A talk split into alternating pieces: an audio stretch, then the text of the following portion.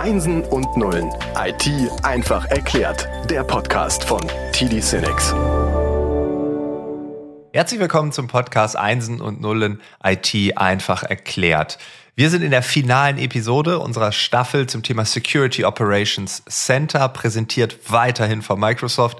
Die Gesprächspartner sind die gleichen, Ansgar Schwarzer, Klammer auf, unter anderem auch Pilot, Klammer zu, und Ingo Schreiber, Klammer auf. Ich weiß nicht, was ich da reinschreiben soll, Klammer zu. Deshalb, Ingo, du darfst dich auch nochmal vorstellen. Ich würde mich freuen, wenn ich vielleicht auch etwas von dir erfahre, was Ungewöhnliches. Okay, dann kommt jetzt Ungewöhnliches. Also da kann man steht erstmal BDM für Azure. Schwerpunkt, vielleicht für dich ungewöhnlich, SAP und Azure. Aber noch ungewöhnlicher, wenn ich euch noch schnell berichte. Also ich komme aus der ehemaligen DDR, habe an der TU Dresden studiert, ja. Informationstechnologie, habe dann anschließend dort als Assistent gearbeitet und auch promoviert, bin also ein Doktor der Ingenieurwissenschaften, Dr. Ink steht noch vor meinem Namen, Aha. mag für manch einem ungewöhnlich sein, aber während meiner Assistenzzeit hin zur Dozentur und Promotion habe ich zwei Jahre lang im Kernforschungszentrum Dubna gearbeitet als Informationstechniker. Jetzt wird sich jeder fragen, okay, Kernforschung verstehe ich, aber Dubna, das liegt nördlich von Moskau, so circa 120 Kilometer. Dort habe ich als Informatiker für die Kernforschungswissenschaftler gearbeitet, habe dort unter Doppelböden Kabel verlegt, äh, kleine Rechensysteme KAS aus der ehemaligen DDR, aus dem VB Robertron verdrahtet und habe die Technik für die Kernphysiker und Techniker zum Fliegen gebracht. Ja, zwei Jahre. Ja владею русским языком. Учился не только в школе, я работал там два года. Also ich kann auch nach wie vor ein wenig Russisch reden. äh, Konversation geht, aber war lange nicht mehr dort. Und bei einem Rotweinabend würde ich gern auch gern mehr von mir dazu geben, aber das soll an Ungewöhnlichkeiten reichen hier und heute. Ja, auf jeden Fall.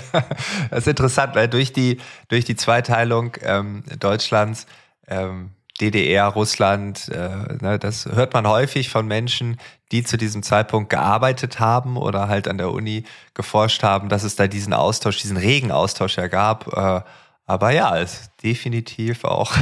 Vielleicht noch ein Tüpfelchen hinten dran. Ich wollte nach der TU in die Industrie und bin dann in der Industrie bei Microsoft gelandet, wo ich dann 23 Jahre war, ja. wie ich es in der Episode 1 schon vorstellen ja, ja, erzählt okay. habe.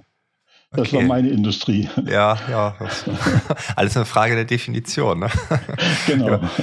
Im Vorgespräch habt ihr mir erzählt, dass Microsoft das wohl größte Sicherheit, äh, das größte Unternehmen für Sicherheitssoftware ist oder das größte Sicherheitssoftwareunternehmen, von dem man aber eigentlich gar nicht so weiß, weil ich glaube, wenn man jetzt Microsoft nennt, dann würden die wenigsten darauf kommen, dass da Sicherheit irgendwie als DNA irgendwo wäre, beziehungsweise man würde es überhaupt nicht damit assoziieren. Wie kommt ihr zu dieser Aussage? Richtig, das ist de facto so. Man hat da noch nie von gehört. Wenn man sich aber mal mit beschäftigt, dann liest man viele, viele Fakten und ich will sie hier mal kurz zusammentragen. Zu jeder Zeit, also an jedem Tag der Woche, werden die Cloud Computing Aktivitäten, also wir reden hier von der Cloud bei Microsoft, Azure, Modern Workplace, Office M365 etc., werden jeden Tag der Woche angegriffen.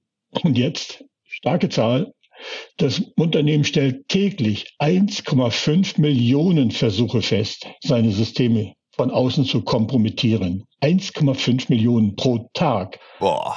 Microsoft wehrt diese Angriffe nicht nur ab. Wir haben ja schon drüber gesprochen. Man braucht Waffen, um das abzuwehren. Haben das in Episode 2 erklärt. Security Operations Center. Microsoft hat sowas auch. Microsoft wehrt aber nicht nur ab, sondern es lernt auch aus diesen Abwehren und auch den Angriffen natürlich. All diese veralteten Angriffe werden zusammen mit Daten, also eine riesen Datenbank baut sich dort tagtäglich immer größer auf und aus. Und die Daten kommen aus über Hunderten von Milliarden von E-Mails und anderen Informationen, die zu und die von Microsoft Cloud Computing Rechenzentren fließen und werden ständig in einen sogenannten intelligenten Sicherheitsgraphen eingespeist. Microsoft nennt ihn Microsoft Intelligent Security Graph. Der wird also permanent befüttert durch die ganzen Attacken und Abwehren, aber eben auch weltweit beschäftigt, weltweit Microsoft hat ja jede Menge Rechenzentren, über 100 und, ich glaube 120, 140 sind inzwischen, aufgebaut. Wie viel meint ihr, Sicherheitsingenieure sind dort in dem Security-Umfeld tätig? Boah. Weltweit. Nur, wirklich nur 3500 Sicherheitsingenieure. Weltweit wohlgemerkt. Aber die befüttern den Microsoft Intelligent Security Graph mit. Das ist ein ähm, KI-gestütztes System. Wir reden ja inzwischen alle, den Hype kriegen wir alle mit von Copilot. Mhm. Das ist gelebte, umgesetzte KI. Und diese aufgebaute Datenbank wird mit Hilfe von maschinellem Lernen Hunderte von Milliarden von Authentifizierungen und anderen Sicherheitsinformationen analysiert, die dann von den IT-Systemen des Unternehmens generiert werden und von der KI-gestützten Technologie ausgewertet, benutzt etc. werden. Ah, Microsoft krass. hat, ja. ja. haben wir in der Episode 2 von geredet, werden wir auch, denke ich, gleich weiter von reden, das Prinzip von Zero Trust definiert und integriert diese immer umfangreicher als Zero Trust Infrastrukturlösungen in Ansgats Episode 2 schon erklärt, Sieben, SOAR etc. Und hier werden wir jetzt dran weiter fortsetzen, denke ich. Boah, krass. Also einmal noch kurz ein Kommentar dazu. Also das sind ja Dimensionen, die kann man sich ja gar nicht vorstellen. Ne? Und du hast gerade schon gesagt, nur 3500. Also wenn ich mir vorstelle, 1,5 Millionen Angriffsversuche und dann hat man 3500 Sicherheitsingenieure, die ja auch Urlaub haben, mal krank sind oder verschiedene Schichten haben. Da ist ja nicht alle 3500 24-7 immer zur gleichen Minute online äh, und im System und am System dran. Ähm, deswegen finde ich die Zahl auch wirklich gering, aber ja, dieses System, KI gestützt, dieses Lernen zu sehen, okay, so funktionieren die Taktiken und wir vergessen sie nicht. Ne? Als Mensch würde ich sie vielleicht vergessen, weil sie drei Jahre nicht vorkamen und dann kommen ja. sie doch wieder oder, oder, oder. Ähm, ja, krass. Also das nimmt Dimensionen an, die man sich so als Otto Normalverbraucher, glaube ich, nicht mal ansatzweise vorstellen kann, ähm, was da so hinter den Kulissen abgeht. Das ist absolut irre. Wir sehen tatsächlich nicht wirklich hinter die Kulissen, aber Microsoft macht noch viel, viel, viel mehr wie das, was da steht. Ähm, sie lassen sich nicht nur angreifen, sondern sie greifen sich auch noch selbst an. Ja, die haben sogenannte Red- und Blue-Teams, ja, die sich ständig, äh, sage ich mal, speziell motiviert äh, versuchen anzugreifen, Löcher zu finden. Und das baut natürlich, sage ich mal, die Kenntnisse und, und, und, und die, die, die Database, die sie dann da haben, auf die sie zurückgreifen können, enorm aus. Das heißt, wenn man ein richtig guter Hacker ist und sagt, ah, irgendwie stehe, ich, ich rieche die Polizei schon in meinem Vorgarten oder naja, ich habe jetzt genug Bitcoins abgesahnt, ne, so eine normale Karriere wäre auch mal ganz beruhigend für die Seele, dann könnte man da auch anheuern theoretisch äh, und äh, in so einem Blue oder Red Flag? Das ist geschieht permanent, die sind angeheuert, die arbeiten okay. in diesen Red und oder Blue Teams. Die okay. Microsoft lädt die handverlesen auch gerne ein und ruft sie auch auf. Greift uns an, komm, zeigt es uns. Was? Aber wir profitieren davon. Wir haben eben die vielen, vielen Technologien, die Azure mitbringt und die wir eben zum SOC aus- und umgebaut haben, paketiert haben, wie es Ansgar schon in Episode 2 erklärt hat. Ja, jetzt vielleicht mal kurz äh, nochmal zum SIEM-System. Wie ist es aufgebaut? Und Ingo hat gerade gemeint, äh, Sie haben nur 3500 Sicherheitsingenieure. Und äh, wenn wir das jetzt runterbrechen auf unsere Kunden, selbst wenn Service Provider den Dienst macht, äh, die haben auch nicht so viele Leute. Und warum schaffen die das? Weil sie die richtigen Tools haben, ja, weil sie, sage ich mal, Automatisierung haben. Ja, und wenn man sich so ein SIEM, also dieses Monitoring-System, wo dieses SOC-Team, also diese, diese Abwehrmannschaft sitzt, äh, mal anschaut, ist die Grundlage für dieses Monitoring ein sogenanntes Data Warehouse. Und dieses Data Warehouse von Log-Files, wohlgemerkt, ja, ähm, Log Analytic Workspace genannt, sammelt über Datenkonnektoren Daten jeglicher Art. Ja, Data Warehouse äh, mehr oder weniger deswegen, weil ich kann da ganz, ganz viel unterschiedliche äh, Logfile-Formate reinpacken und wenn die dann da mal drin sind, dann passiert erstmal noch gar nichts. Ja, es kommt kein Incident hoch, man sieht nichts. Ja, da gibt es jetzt große Unterschiede äh, zwischen den Produkten und Tools, die sogenannte Analytic Rules drauf und diese Analytic Rules, ähm, das sind dann Abfragen auf die Database, die ich mir vorher auf das Data Warehouse, wo ich mir aufgebaut habe. Oder als Beispiel, wenn man mal die Fusion-Regel von Microsoft erwähnt, äh, das ist eine Regel, die äh, KI-basiert ständig äh, von Microsoft optimiert wird auf die aktuelle Angriffslage, teilweise ganz in einem ganz schnellen Zeitraum und so in der Lage ist, dem Kunden sein Data Warehouse mit der aktuellen Lage zu durchsuchen und sofort ein Incident aufzurufen, bei dem dann das SOC-Team dann quasi äh, aktiv werden kann. Ja? Oder als Beispiel UEBA genannt, ja, das ist dieses User Entity Behavior.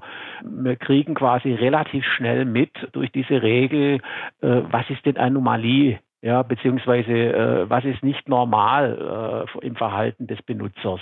Ähm, da wird quasi so eine Art Baseline aufgebaut, ja, äh, die analysiert, äh, Frank, wie du zum Beispiel dich täglich äh, verhältst, ja, das wird gespeichert und jetzt kommt plötzlich irgendwo eine Aktion, die für dich äh, nicht selbstverständlich ist und dann gibt es ein Incident und dann wird quasi das SOC-Team tätig. Ja. Ja, das ist auch das, was ich schon tausendmal erlebt habe. Es fängt ja schon bei einem normalen E-Mail-Programm an, wenn man sich auf einem neuen Gerät einloggt oder so. Dann gibt's, äh, ja, haben sie sich da eingeloggt? Oder, ja. oder auch bei Amazon oder Co., wenn man irgendwie, ähm, waren sie das genau. wirklich? Ne? Und wenn nicht, dann bitte sofort. Ähm, also das, glaube ich, ist vielen Nutzerinnen und Nutzern auch bekannt. Ne? Aber ich glaube, hier wenn du UEBA sagst, das hat noch mal eine andere Definition, eine andere Tiefe wahrscheinlich auch als das, was wir so als Otto Normalverbraucher und Verbraucherin so kennen. Ja, definitiv. Also ja, okay. ähm, da ist natürlich eine KI dahinter, die sehr äh, komplex ist und äh, natürlich auch aktuelle Erkenntnisse aus dem Microsoft-Team einfließen lässt und so eher, sage ich mal, auch ähm, False-Positiv-Aktionen vermeidet, ja, dass man quasi äh, äh, feststellt, das ist eigentlich normal, ja. ja. Ähm, ist dann auch irgendwie nervig, ne? Ah, jetzt muss ich mich nochmal einloggen und ich bin's doch und so, ne? Aber, aber auch hier, wir haben über Haltung gesprochen in der zweiten Episode. Ja ne, lieber ich entwickle da eine positive Haltung zu lieber Zero Trust, ne, und die Systeme wollen mir helfen, anstatt dass sie alle durchlassen. Ne? Also das ist ja auch wieder, ähm, es ja. zeigt, äh, da wird beobachtet, es, man ist ja. da dran. Ne?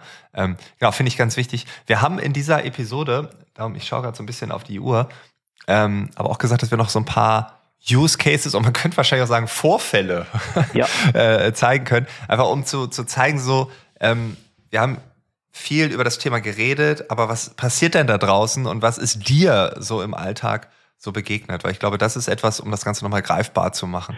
Ja, vielleicht fange ich mal mit meinem Vorfall, ich nenne ihn einfach mal MFA-Hack an. Das heißt, grundsätzlich haben wir ja in den letzten Episoden auch mal über die Käsescheiben gesprochen und äh, über die Fehler, über die Killchain. Ähm, das heißt, äh, wenn ich einen Emmentaler Käse nehme, der hat viele Löcher. Das heißt, eine Schutzschicht reicht mir nicht. Äh, wenn ich dann die zweite Scheibe dahinter lege, gibt es doch äh, irgendwo, sage ich mal, äh, unter Umständen äh, zwei Löcher, die hintereinander liegen, wo ich wieder durchkomme. Und so muss ich halt meine Scheiben äh, aufbauen, äh, damit ich mich in, äh, entsprechend schützen kann. Und bei dem MFA-Hack äh, wurde dies halt nicht gemacht. Es waren quasi, es, hier geht es nicht nur um einen Fehler, sondern hier wurden viele Fehler gemacht. Und das ist von ähm, einem Tool-Problem, das Tool oder vielmehr die, die Sensoren nicht richtig eingesetzt, äh, es ist ein Prozessproblem gewesen und und und. Also tatsächlich eine Killchain. Im konkreten Fall wurde der Benutzer privat gehackt, kommt mal vor. Er wurde natürlich dann privat auch ausgespäht. Ähm, dadurch wurde sein Firmenaccount festgestellt. Ähm, äh, da hat sich dann der Hacker äh, erfolgreich anmelden können. Ähm, jetzt kommen wir zum Prozessproblem. Jetzt konnte er sogar sein Smartphone äh, ähm, als Multifaktorgerät ähm, registrieren. Und jetzt war dieser Hacker tatsächlich äh, vollumfänglich in diesem Unternehmen autorisiert. Wenn man diesem Hacker jetzt das Passwort äh, verändert hätte, das hätte ihn nicht gestört. Das kann er ja mit seinem zweiten Faktor wieder zurücksetzen. Ähm, das heißt, ähm, das ist so jemand, der äh, quasi jetzt anfängt, äh, das äh, Firmennetz auszuspähen, wenn dieser Benutzer nicht die entsprechende Rechte hätte und dann ein sogenanntes Lateral Movement, also sich weiter in den Kunden reinzufressen, äh, mehr oder weniger dann auslöst. Ja. Krass, obwohl man ja denken würde, ja, Multifaktor und dann ist alles gut. Nee, es ist ein Faktor für Sicherheit. Das ist eine Käsescheibe, also die Multifaktor Authentifizierung oder zwei vielleicht, ne, aber nicht zehn. So, ja, im konkreten Fall äh, wurde ja MFA ähm, angelegt und äh, aber es, das war jetzt der Prozessfehler, ja. ja, ja. Er wurde halt nicht ordentlich zu Ende geführt. Und man muss halt vermeiden, dass, sage ich mal, nicht der falsche sein Gerät registriert und ist in dem Fall konkret passiert. Ja. Also man sieht, wie vielfältig äh, das Problem ist. Ein konkretes MFA-Beispiel aus dem tagtäglichen CSP-Leben. Wir sagen allen unseren Resell-Partnern, Ansgar tut es, sagt euren Endkunden, geht ins Azure-Portal, richtet Multifactor Authentication ein. Toi, toi, toi, was passiert ist, ist nicht in Deutschland passiert, aber es ist bei einigen CSP-nutzenden, sprich Azure-nutzenden Endkunden passiert das übers Wochenende. Eben MFA war nicht da, der Endkunde ist gehackt worden und dort wurden große virtuelle Maschinen eingerichtet, nur übers Wochenende, um Kryptomining zu betreiben. Da wurden die wieder runtergefahren und erst mit der Rechnungsstellung, es gibt immer im Nachfolgemonat eine Rechnung, war eine Wahnsinnssumme auf der Rechnung gestanden, weil nicht nur einmal, zwei, dreimal, äh, eben an den Wochenenden des laufenden Monats große virtuelle Maschinen hochgefahren wurden, Kryptomining betrieben wurden, dann Maschine runtergefahren, weg. Boah, krass. Und erst dann mit der Rechnungsstellung, boah, haben wir niemals verbraucht. Ja, MFA, haben wir euch gesagt, richtet's ein. Knockern wird toi toi toi nicht in Deutschland passiert, aber ist passiert und passiert nach wie vor tagtäglich. Ja, vielleicht noch, äh, sage ich mal, andere Dinge, die äh, so ein SOC, äh, so ein Security Operation Team äh, tagtäglich hat, äh, wo wir jeden Tag nachtelefonieren, äh, verifizieren, kann das sein, äh, die sogenannte unmögliche Reise, Impossible Travel oder ungewöhnliche Anmeldungen. Ähm, äh, eine unmögliche Reise wäre, äh, Frank, du hast dich jetzt äh, bei dir im Büro angemeldet, äh, das wird registriert und eine Minute später ähm, gibt es eine Anmeldung aus Afrika. Ja, dann würde ich jetzt mal sagen, ähm, Frank, du bist zwar cool, aber ich glaube nicht, dass du das schaffst. Ja. Und das löst ein Incident aus. Äh, es wird sofort nachgeschaut, äh, ob schon weitere Anmeldungen aktiv sind. Äh, und wir können da relativ schnell dann reagieren und entsprechende Maßnahmen ergreifen. Ganz oft ist es, entweder ist es ein VPN, was du tatsächlich vielleicht noch hast. Wollte ich gerade ja, sagen, ja, ja, ja. Könnte, könnte möglich sein. Das muss, das ist das, warum wir das verifizieren müssen hm. äh, mit dem User, aber ähm, es kann natürlich auch was anderes sein. Ja, ja. Nee, ich wollte gerade sagen, weil es gibt äh, gerade bei YouTube aktuell sehr viel VPN-Werbung. Das heißt, immer ja. mehr Nutzer werden VPN nutzen.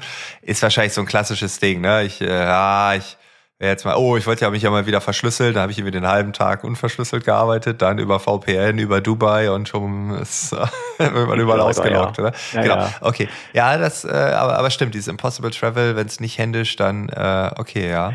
Vielleicht zum Schluss noch, äh, sage ich mal, äh, ein Thema, wohin, sage ich mal, so ein Angriff auch führen kann. Ähm, es gab, ich glaube, es war letztes Jahr ein Angriff auf ein Stadtwerk. Die IT war eigentlich sehr gut, muss ich sagen. Äh, der Angreifer konnte trotzdem Daten abziehen. Äh, verschlüsseln haben sie sich nicht lassen, da waren sie zu gut. Aber Daten sind nach außen abgezogen worden. Ist auch ein bisschen anders zu sehen, die Data. Ja, da geht es um Data Loss Protection. Der Hacker hat den Kunde erpresst, äh, der Kunde hat nicht nachgegeben und dann hat er die Daten veröffentlicht und im Endeffekt ist IT-mäßig erstmal äh, dem Kunden nichts passiert, aber die Folge war, dass daraus, äh, sage ich mal, die Datenschutzverletzung äh, mit entsprechender Haftung für den Geschäftsführer äh, daraus erfolgt ist. Das heißt, äh, es wurde halt, sage ich mal, eine Datenschutzverletzung festgestellt und äh, das, man sieht, wohin, äh, sage ich mal, so ein Thema auch führen kann ja, an Dinge, die denkt man, an die denkt man eigentlich gar nicht. Nee, ja? null, null. Also das ist ja etwas, das hat ja auch mit dem Angriff dann nichts mehr zu tun. Ne? Also es ist wirklich dann genau. ein völlig anderes Feld. Es ist einfach ja. krass. Okay, also wir halten fest, es gibt eine ganze Menge da draußen, tagtäglich. Ich glaube, ich wurde wieder sensibilisiert. Ich glaube, alle, die diesen Podcast bis hierhin hören, werden sensibilisiert sein. Und jeder und jede, jede Organisation kann daraus die eigenen Schlüsse ziehen. Ich bedanke mich, Ingo, Ansgar, bei euch für diesen tollen Austausch. Hat mir großen Spaß gemacht. Wir haben insgesamt eine Stunde aufgenommen, ne, drei Episoden. Wir hätten auch vier, fünf, sechs machen können. Das äh, Thema hätte wahrscheinlich noch viel mehr hergegeben. Und ja, ich hoffe, dass wir es irgendwann mal so eine Episode gibt, wo ihr sagt, naja, es sind noch täglich eine Million Versuche. Oder ja, das BSI hat äh, geschrieben, äh, es nimmt ab, ne? Also, es ist eine, eine mittlere Bedrohungslage. Oder, oder, also irgendwann, dass es vielleicht nochmal besser wird. Das ist vielleicht eine Utopie, aber manchmal werden aus Utopien ja auch Realitäten. Von daher lasse ich mir diese Utopie nicht nehmen. Und ich sage nochmal vielen Dank, dass ihr euch die Zeit genommen habt. Super, vielen Dank. Dank an dich auch. Einsen und Nullen ist eine Produktion von TD Cinex und erscheint überall dort, wo es Podcasts gibt.